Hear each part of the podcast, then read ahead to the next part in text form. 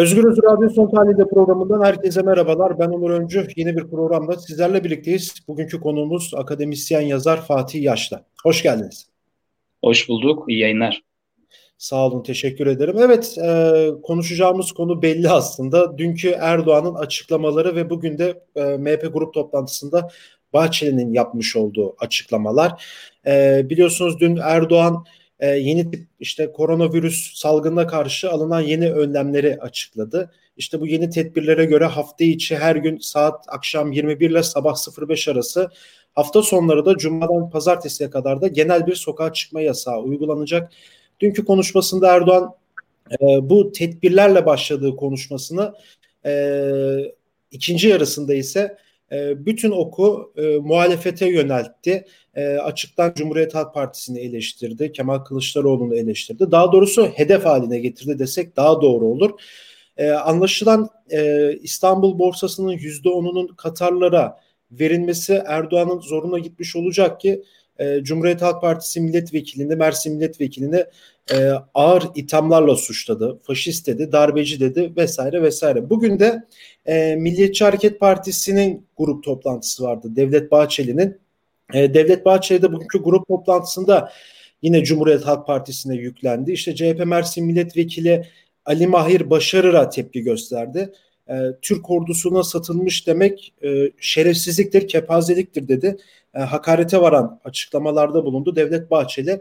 Yani Erdoğan'ın konuşmasıyla birlikte paralel bir konuşma yaptı Devlet Bahçeli'de.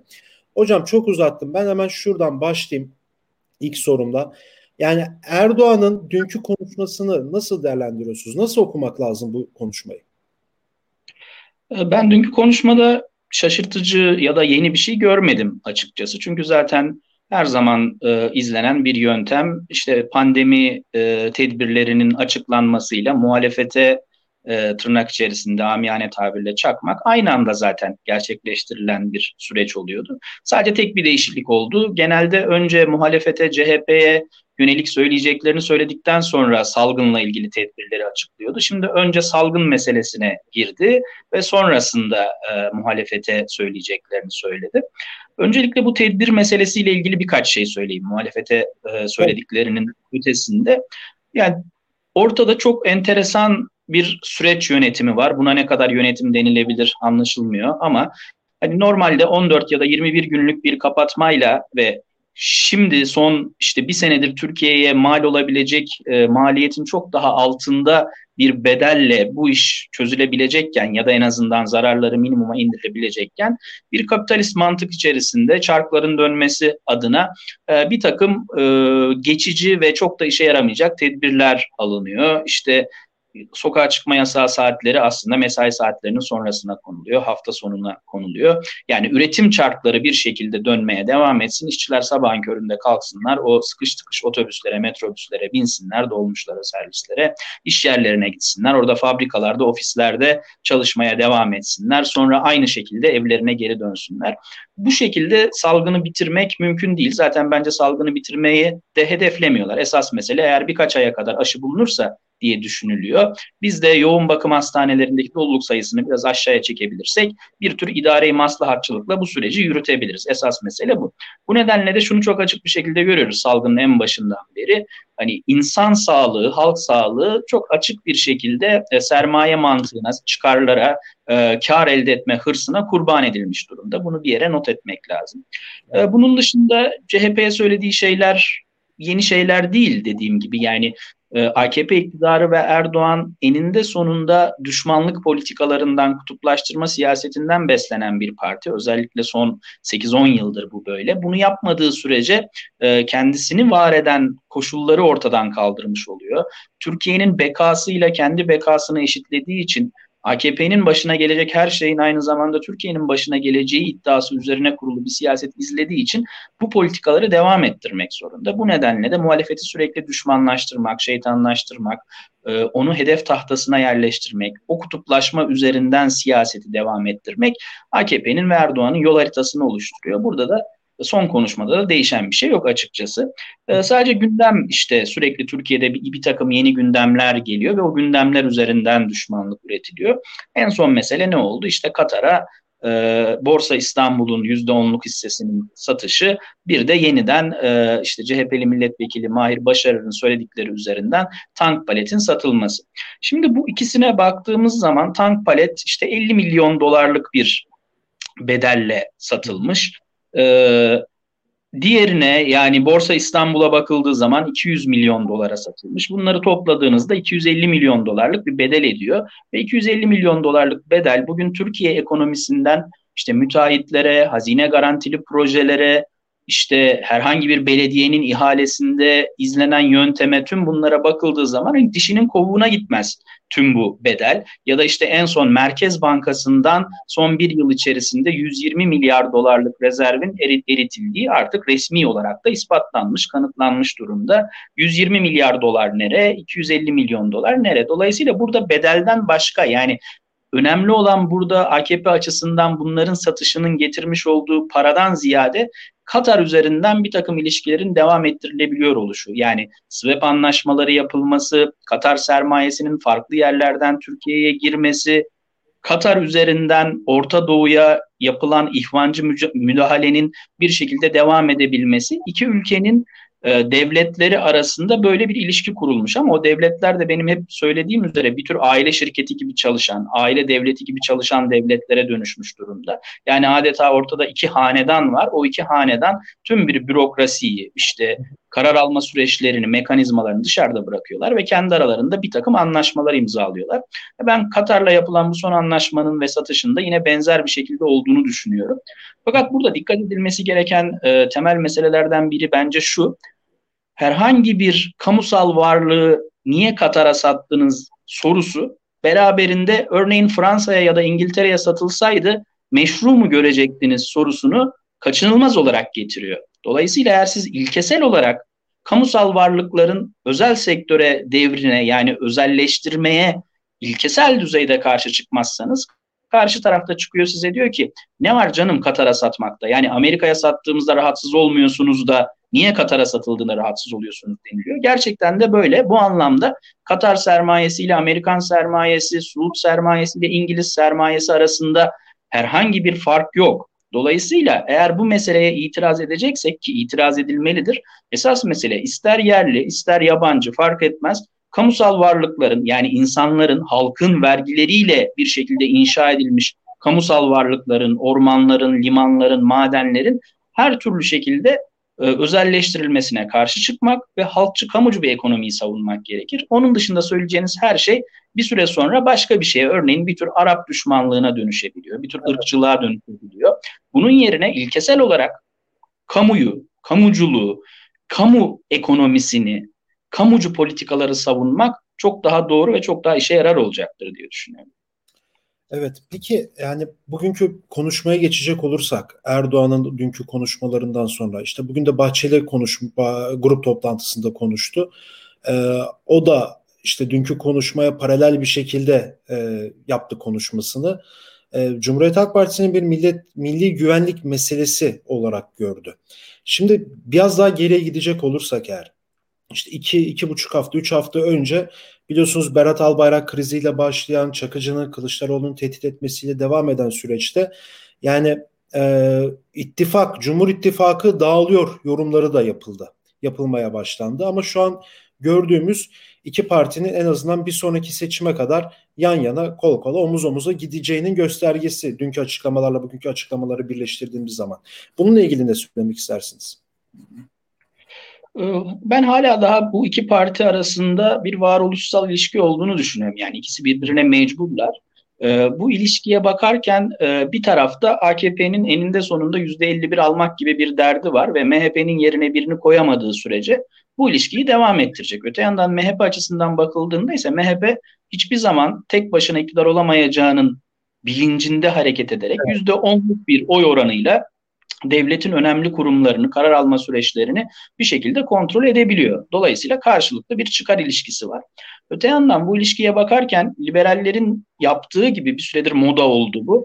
İşte AKP MHP vesayetinde MHP'den kurtulamıyor tarzı bir söylem de ön plana çıkmaya başladı. Yani biz son 18 seneye bakıyoruz. Karşımızda rejim inşa etmiş, devletleşmiş bir parti var ama sürekli vesayet diye tuhaf bir kavram üzerinden işte önce askeri vesayet vardı, sonra cemaat vesayeti vardı, sonra Ergenekon vesayeti vardı. Şimdi asker vesay şey e, MHP vesayeti var. Adeta hani kendi e, üzerinde hakimiyet kuramayan, özne olamayan bir Erdoğan ve AKP var. Sürekli birileri tarafından yönetiliyor, yönlendiriliyor ve her seferinde bu farklı bir sürece yol açıyor gibi bir izlenim var. Şimdi bunun alt metninde ya da bilinç altında da şöyle bir şey var. Yani AKP ve Erdoğan şu vesayetçilerden bir kurtulabilse memlekete demokrasiyi de getirecek, işte ekonomiyi de düzeltecek, Kürt sorununu da çözecek, açılım sürecini de başlatacak. Dolayısıyla bu yaklaşımdan yani AKP'nin ve Erdoğan'ın vesayet altında olduğu yaklaşımından vazgeçmek lazım. Elbette ki bir karşılıklı bağımlılık ilişkisi var ama bunu tek taraflı olarak okuyup MHP ve Devlet Bahçeli, Erdoğan ve AKP üzerinde vesayet kurdu diye değerlendirmek doğru olmaz. Bu nedenle de bu ilişki, bu çıkar ortaklığı, çıkarlar bir şekilde ortaklaştırılabildiği sürece devam edecek gibi görünüyor. Yani AKP'nin şu süreçte örneğin MHP'yi gayri resmi koalisyon ortaklığından çıkartıp yerine İyi Parti'yi ya da CHP'yi ikame etmesi mümkün mü? Yani teorik olarak tabii ki mümkün ama yani baktığınız zaman olasılık sıfıra yakın. Bu nedenle ben bu koalisyonun devam edeceğini en azından seçimlere kadar devam edeceğini düşünüyorum. Çok büyük kırılmalar olmazsa, çok büyük geri adımlar olmazsa bu şekilde devam edecektir bu süreç. Evet hocam aslında yani dediğiniz gibi daha böyle tabiri caizse işte Erdoğan'ın çevresi kötü yaklaşımı çok var yani bayağı var.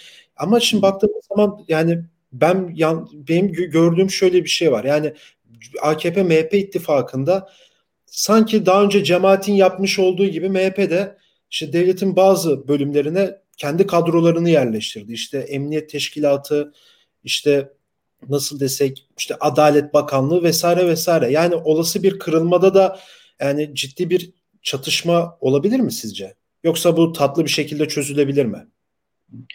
Yani çatışma olur mu olmaz mı ondan çok emin değilim ama şöyle düşünmek lazım. Cemaat eninde sonunda e, illegal bir yapılanmaydı. Devlet tabii, içerisindeki örgütlenmeleri illegaldi ama MHP eninde sonunda legal işte yasal sınırlar içerisinde kurulmuş olan bir siyasi parti. Bu açıdan ben hani birbirlerine karşı bir takım belki ayak oyunları çekebilirler, operasyonlar yapabilirler ama cemaat benzeri bir sürecin yaşanacağını zannetmem.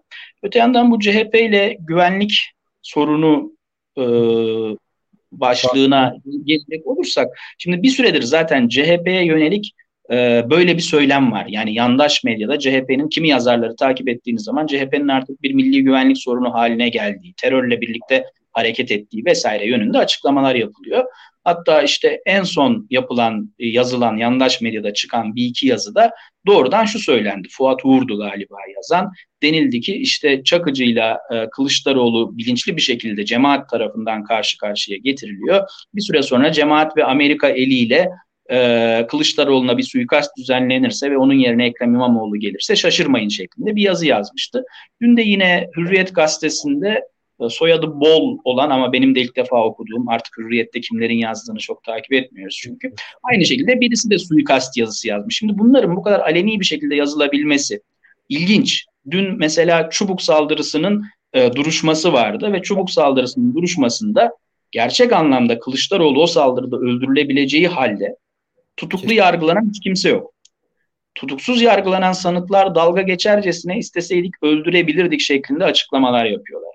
Çakıcı CHP'yi tehdit etmeye devam ediyor ve hükümetten ne İçişleri Bakanı'ndan, ne Cumhurbaşkanı'ndan, ne de Adalet Bakanı'ndan tüm bunlara yönelik herhangi bir tepki gelmiyor. Dolayısıyla biz CHP'nin kriminalize edilmeye çalışıldığını, bir şekilde üzerinde bir basınç olduğunu görüyoruz. Bunu e, görmemek zaten mümkün değil. Fakat burada yine dikkat edilmesi gereken başka bir mesele var. O da şu, tüm bu pervasızlığın gerisinde yani bu kadar aleni bir şekilde suikast yazıları yayınlanabiliyor olmasının gerisinde işte sanıkların tutuksuz yargılanan sanıkların bu kadar pervasız açıklamalar yapabiliyor olmasının gerisinde CHP'nin izlediği siyaset var. Yani CHP'nin o biraz da dalga geçerek söylediğimiz aman tadımız kaçmasın siyaseti tüm bu sürece cesaret veriyor. Halbuki aslında gerek Çakıcı üzerinden gerekse CHP'ye ve de Kılıçdaroğlu'na yönelik tehditler üzerinden hepimize tüm toplumsal muhalefete gösterilen bir sopa var.